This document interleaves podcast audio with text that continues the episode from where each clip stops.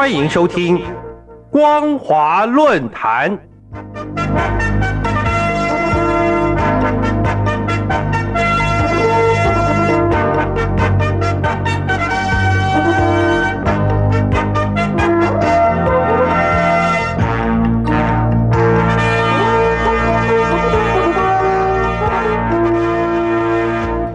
听众朋友您好，欢迎收听光华论坛，我是黄轩。今天的论坛主题是：习近平到底有没有统一的时间表呢？各位听众朋友，二零二三年十一月十五号，习近平主席和美国总统拜登在旧金山湾区会谈四个小时。会谈过程中，习主席公开表示：“没有人跟我说，解放军打算在二零二七年或二零三五年。”动武解放台湾这件事，习主席亲口说不会在二零二七年或二零三五年动武解放台湾。对所有居住在台湾的同胞来说，应该是二零二三年最重要的重磅新闻了。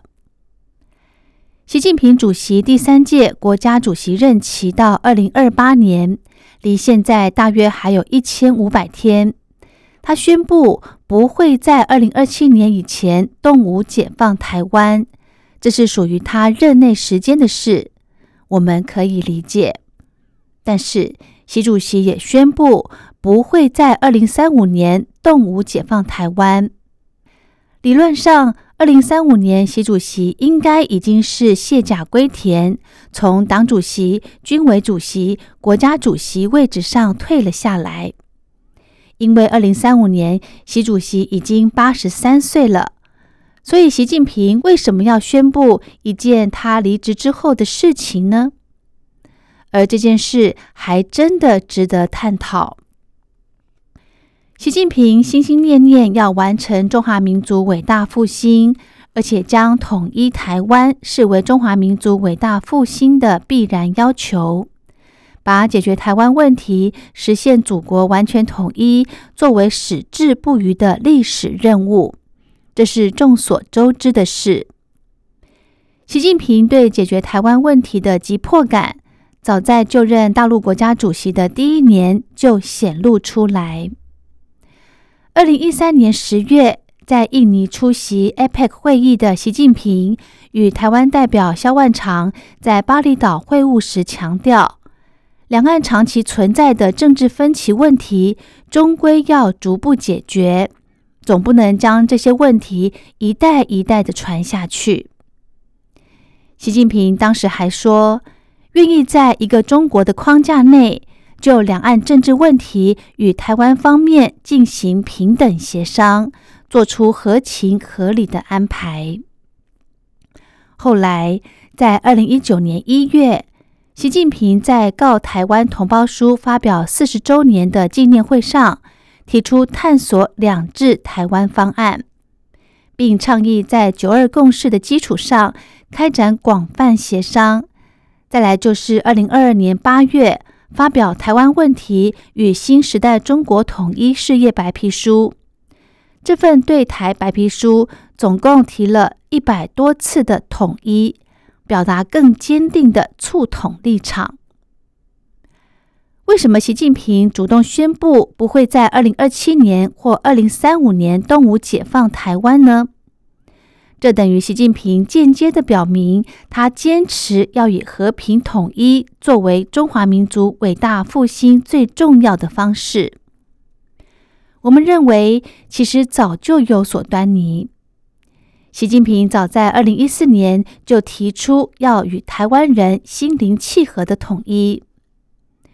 二零二二年八月发布的《台湾问题与新时代中国统一事业白皮书》说，要共同弘扬中华文化，促进两岸同胞心灵契合。后来在二零二二年十月，中共召开二十大时，也再度的强调两岸同胞心灵契合。既然习近平一贯的期望两岸同胞心灵契合式的统一，显然在他的内心就排除了武统。尤其是近几年几乎同为俄罗斯种族内战的俄乌战争，以及充满暴力仇恨的以阿冲突，再再的说明了武力只会留下无尽的伤痛与绵绵无绝期的仇恨。所以，武统绝对不是中华民族伟大复兴所应选择的方式。习近平说过一句很有中国哲理的话，就是“打铁还需自身硬”。这句话传递了一个非常重要的概念，那就是如果中国想要和平统一，中国大陆自己各方面的条件就必须要像个年轻小伙子，十分的硬朗。当台湾同胞实实在在的看到中国共产党能够为全体中国人民谋幸福的时候，台湾同胞自然会产生对大陆地区美好生活的向往，而到那个时候。统一才是水到渠成的事。海峡两岸的关系，其实如果不考虑政治因素，两岸关系其实是越来越密切的。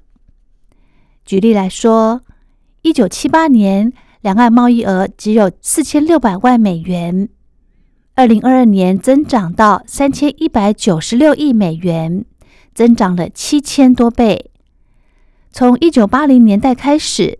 大陆连续二十一年成为台湾最大出口市场，那个时候也是台商开始连续十几年高居外资投资大陆第一名的年代。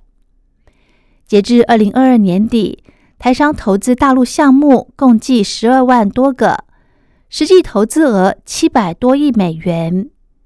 每年到大陆旅游的台湾同胞不知道有多少。几乎每个人都有亲戚或是认识的朋友在大陆工作或投资。记得在一九八零年代，整个中国大陆的产值与台湾相比只多了七点二倍。到了二零二二年，中国大陆的经济总量达十八万亿美元，是台湾的二十二点一倍。我们都知道。大陆面积是台湾面积的两百六十五倍。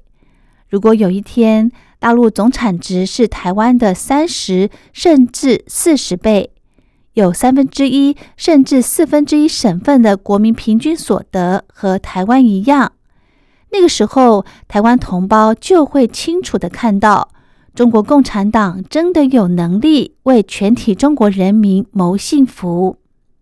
而到那个时候，或许就会水到渠成的完成统一了。